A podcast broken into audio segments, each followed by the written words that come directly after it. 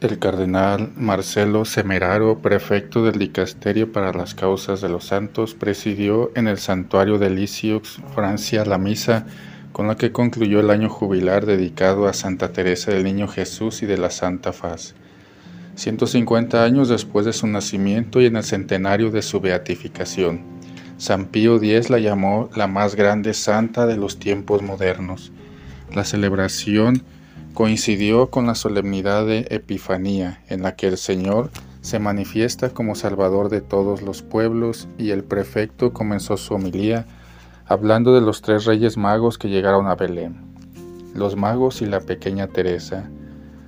Los magos, dijo el cardenal Semeraro, vinieron de los confines de la tierra para adorar al recién nacido rey de los judíos y abriendo sus cofres le ofrecieron sus dones místicos los discípulos, por el contrario, serán enviados a las fronteras del mundo para llevar a todos el don de la vida nueva y el anuncio de un Dios cercano. Así prosiguió Santa Teresa, dedicó toda su vida a acercarse cada vez más a Jesús, pero se vio transformada en una misión cada vez más amplia, hasta los confines de la tierra. Hay pues una semejanza entre los magos y la santa que Semeraro pone de relieve subrayando la atracción que Santa Teresa siempre había sentido por las estrellas del cielo. De niña mirando el manto estrellado le había parecido vislumbrar un grupo de perlas de oro en forma de T y había deducido que su nombre estaba escrito en el cielo. El deseo ardiente del bien para todos. En la afirmación de Jesús, vuestros nombres están escritos en el cielo, que la pequeña Teresa se aplicó a sí misma, comentó el cardinal. Esta está la raíz de la alegría y la confianza cristianas. Dios, en efecto, nos ha amado tanto que ha escrito el nombre de cada uno de nosotros en el libro de la vida. La certeza del amor de Dios por ella y por tanto por cada uno como si fuera único en el mundo acompaña todo su itinerario espiritual madurado a lo largo de los años.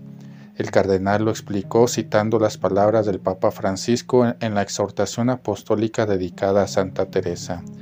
La transformación que se produjo en ella le permitió pasar de un fervoroso deseo del cielo a un constante y ardiente deseo del bien de todos, culminando en el sueño de continuar en el cielo su misión de amar a Jesús y hacerlo amar.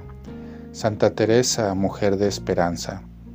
El prefecto subrayó a continuación la doble sed que devoraba a la santa y que dominó toda su vida de carmelita el deseo de amor que hay en el corazón de Jesús y de salvar almas. Teresa continuó, estaba convencida de que Jesús deseaba nuestra ayuda en su obra de salvación y aunque con la celebración de esta misma se clausura el jubileo dedicado a Santa Teresa, el cardenal Semeraro recuerda que en breve se abrirá otro jubileo, el de la Iglesia Universal, cuyo lema será Peregrinos de la Esperanza. En este contexto, observó, podemos ciertamente volver a meditar sobre nuestra Teresa, que fue una mujer de esperanza. La aportación más evidente y original de Teresa se refiere a la esperanza, con nuevos horizontes y nuevas perspectivas, afirmó Semeraro, citando las palabras del teólogo francés Padre François, Marie Lettel, y él es también su mensaje más oportuno en un momento de gran sufrimiento para la Iglesia y para toda la humanidad.